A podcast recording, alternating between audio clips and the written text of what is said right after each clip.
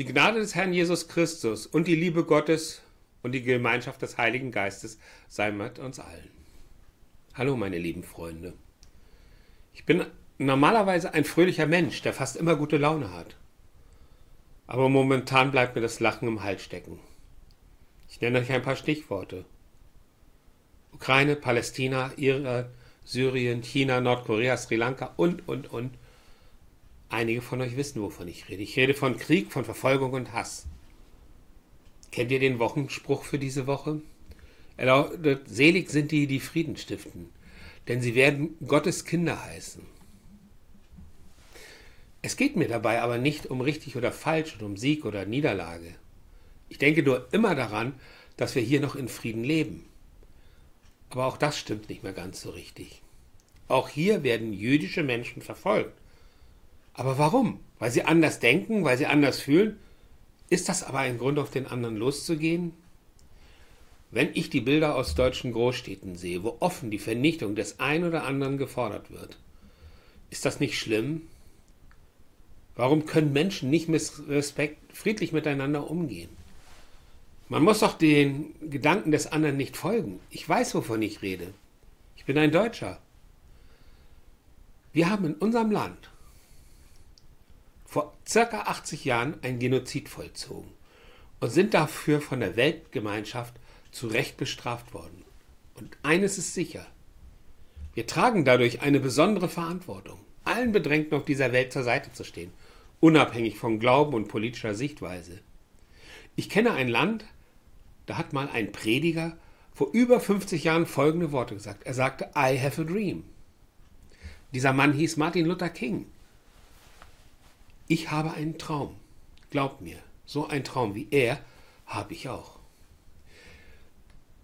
Dieser Traum hat sogar einen Namen und er steht auch in der Bibel. Er steht im 2. Jesaja 4. Dort steht: Da werden sie ihre Schwerter zu Flugscharren machen und ihre Spieße zu Sicheln. Denn es wird kein Volk wieder das andere das Schwert erheben und sie werden hinfort nicht mehr lernen, Krieg zu führen. Das ist ein wundervoller Traum. Der Traum von Frieden auf der Welt. Kein Krieg mehr, keine Verfolgung, keine Unterdrückung. Das Motto Schwerter zu Flugscharen war von Anfang an das Symbol der Friedensdekade in der DDR. Und hier wurde, zum Anlass, wurde es zum Anlass politischer Auseinandersetzungen. Es wurde dann aber auch im Westen übernommen. Bis heute prägt die Friedensdekade die zehn Tage zwischen dem drittletzten Sonntag des Kirchenjahres und dem Buß- und Bettag. Gemeinden feiern Gottesdienste, Friedensandachten und weisen mit Veranstaltungen auf die Friedensdekade hin. Jedes Jahr trägt ein besonderes biblisches Motto. Das Gebet für den Frieden steht dabei stets im Mittelpunkt. Ich wünsche mir nichts sehnlicher als Frieden und Freiheit für alle Menschen. Dass die Menschen endlich aufhören, aufeinander einzuprügeln und sich gegenseitig totzuschießen. Und trotz Mord, Totschlag auf dieser Welt habe ich einen Lichtblick. Dieser Lichtblick heißt Jesus Christus. Er hat die perfekte Lösung. Ich sage dir und mir und der ganzen Welt, liebe deine Feinde. Ich lese euch die Verse vor. Sie stehen in Matthäus 5, in Versen 43 bis 48, gelesen aus der Basisbibel. Ihr wisst, dass gesagt worden ist, liebe deinen Nächsten und hasse deinen Feind. Ich sage euch aber, liebt eure Feinde, betet für die, die euch verfolgen. So werdet ihr zu Kindern eures Vaters im Himmel, denn er lässt seine Sonne aufgehen über bösen und guten Menschen. Und er lässt es regnen auf gerechte und auf ungerechte Menschen. Denn wenn ihr nur die liebt, die euch auch lieben, welchen Lohn erwartet ihr da von Gott? Verhalten sich Zolleinnehmer nicht genauso? Und wenn ihr nur eure Geschwister grüßt, was tut ihr da Besonderes? Verhalten sich die Heiden nicht genauso? Für euch aber gilt, seid vollkommen, so wie euer Vater im Himmel vollkommen ist. Amen. Das ist ganz schön schwierig. Ich glaube, man braucht ganz schön viel Mut, diesen Weg zu gehen. Deutlich mehr Mut, als die Waffe in die Hand zu nehmen, auf den anderen zu schießen oder einzuprügeln. Wir werden nicht von heute auf morgen zu guten Menschen werden. Wir werden auch nicht alle Sorgen dieser Welt in einem Schritt lösen. Aber wir haben es alle in der Hand, unseren einen unseren Teil beizutragen, dass wir Frieden auf Erden haben. Gott will nicht, dass wir aufeinander einprügeln und aufeinander schießen. Er hat uns immer wieder gezeigt, wie schön die Welt sein kann. Wem nützt ein toter oder gedemütigter Mensch? Niemanden. Und dabei spielt es keine Rolle, ob eine schwarze oder eine weiße Hautfarbe hat, oder an den einen oder an den anderen Gott glauben. Es sterben immer Menschen, die ihr ganzes Leben noch vor sich haben. Bis auf eine Handvoll Unbelehrbare warten alle sehnsüchtig darauf, dass die Gewalt ein Ende hat. Für uns Christen bedeutet es, dass wir unseren Gott wieder in den Mittelpunkt nehmen. Ich kann an dieser Stelle nur das nehmen, was in der Bibel steht.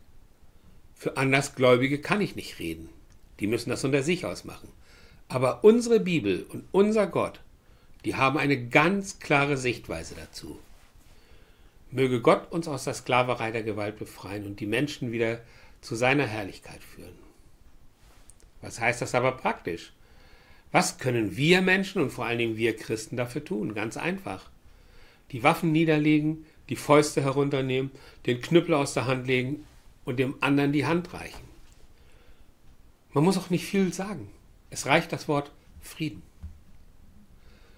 Manchmal wünsche ich mir, dass die Despoten dieser Welt den Mut aufbringen, umzudrehen, die Gewalt hinter sich lassen für die Menschen. Es mag ein frommer Wunsch sein, den ich da habe, aber wir können alle daran mitarbeiten, denn ein Einzelner wird es nicht schaffen. Aber wir alle können uns gegen Krieg und Gewalt auflehnen. Beispiele gibt es dafür genug in der Geschichte. Denken wir einfach nur mal an die Friedensbewegung aus den 70ern des letzten Jahrhunderts. Überall auf der Welt sind die Menschen aufgestanden und gegen den Krieg auf die Straße gegangen. Das können wir auch. Wir müssen aufstehen und unsere Meinung laut sagen. Und ich hoffe, dass wir so viel werden, dass die Herrscher unserer Welt unsere Worte hören. Ich bin dabei, denn ich möchte nicht irgendwann Opfer sein. Und wir haben den Herrscher der Welt, der hinter uns steht. Denn auch er möchte Frieden auf Erden, unser Gott. Als ich den Ruf zu dieser Predigt bekommen habe und auf das Thema der drittletzten Predigt in diesem Kirchenjahr geschaut habe, da ist mein ganzer Frust über die Zustände auf dieser Welt in mir hochgekommen und ich habe den Herrn gebeten, mir die richtigen Worte zu geben. Ich lese euch den Text einmal vor. Da werden sie ihre Schwerter zu Flugscharen machen und ihre Spieße zu Sicheln. Denn es wird kein Volk wieder das andere das Schwert erheben und sie werden hinfort nicht mehr lernen, Krieg zu führen. Glaubt mir, ich bin jetzt 67 Jahre alt und habe noch nie so viel Angst vor Krieg und Gewalt gehabt. Und das wird dem einen oder anderen auch so gehen. Bei mir ist der Knoten aber jetzt geplatzt. Und ich möchte aus meiner Komfortzone herauskommen. Im Namen Gottes möchte ich meinen Teil dazu beitragen, dass wir Frieden auf die Welt, auf unsere Welt bringen. Aber ich bin ganz ehrlich, ich weiß noch nicht, wie es geht. Aber ich schaffe es auch nicht alleine. Ich weiß auch nicht, wo mein Gott mich hinstellt. Aber ich habe den tiefen Wunsch aufzustehen gegen den Krieg, die Gewalt und die Unterdrückung. Wie steht es mit dir? Willst du das auch? Mich hat mal jemand gefragt, als ich vor 15 Jahren Christ geworden bin. Ich habe ihm gesagt, dass mich der Heilige Geist in eine Kirche geschickt hat. Seitdem lese ich die Bibel und habe mich für mich festgestellt, dass der Glaube an unseren Gott und Gewalt gegen andere überhaupt nicht zusammenpassen. Seitdem überlege ich immer, was kann ich tun? Wie kann ich Frieden stiften? Ich sage es euch. Ich bete und schaue in die Bibel. Dort finde ich die Texte, die mir den Weg aufzeichnen. Und dieser Weg zeigt in folgende Richtung. Er zeigt in die Richtung von Jesus Christus. Der sagt, ich soll meine Feinde lieben. Das ist Glaube. Und ich glaube, das ist der schwierigste Teil. Jemanden die Hand geben, dem man am liebsten eine reinhauen möchte. Aber ich habe es ausprobiert.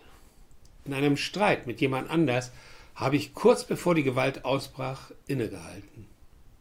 Bin durch alle Fronten hindurch marschiert und habe meinem Gegenüber Frieden angeboten.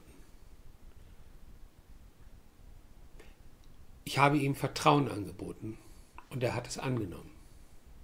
Es hat zwar noch eine lange gedauert, bis wir endlich Frieden miteinander hatten, aber wir haben ihn beide gewollt. Vielleicht möchte der Despot oder Bedrängte auch Frieden. Versuch es einmal. Von etwas auszugehen beinhaltet immer das Risiko des Irrtums. Aber fragenden Menschen kann geholfen werden. Wenn man diese beiden Regeln annimmt, dann hat man die 50-prozentige Chance, ein Ja zu bekommen. Wenn ich Frieden anbiete, kann ich auch Frieden bekommen. Früher, bevor ich Christ wurde, bin ich gerne mal mit dem Kopf durch die Wand gegangen. Das hat mir Beulen und Verletzungen gebracht. Heute bin ich ruhiger geworden und möchte nur noch in Frieden leben. Und ich bin meinem Herrn dankbar, dass er mich weicher gemacht hat, dass ich meistens schon vorher anfange darüber nachzudenken, was dem anderen gut tut. Mein Glauben und das Leben in der Bibel haben mich dabei unterstützt. Ich kann jedem empfehlen, mal in die Bibel zu schauen und nachzuforschen, was Gott zu seinem Problem meint. Bis jetzt habe ich zu den meisten Themen in der Bibel ein Lösungsangebot gefunden. Ist ja auch klar. Denn ich kenne kein Buch, in dem die Texte so spannend miteinander verknüpft sind. Das funktioniert wie ein riesiges Uhrwerk. Der eine Vers bezieht sich immer auf den anderen Vers. Ich möchte die Predigt einmal mit wenigen Worten für euch zusammenfassen. Als erstes sollten wir immer den Willen zum Frieden haben. Unser Gegenüber mag ein Feind sein, aber er muss es nicht bleiben. Zweitens, wir sollten versuchen, dem anderen die Hand zu reichen. Das ist nicht unmöglich, aber meistens schwierig. Aber es ist der einzige Weg in den Frieden. Und wenn du dann irgendwann mal nicht weiter weißt, dann denke immer daran, der Himmel ist nicht leer und Gott ist immer nur ein Gebet weit entfernt. Amen.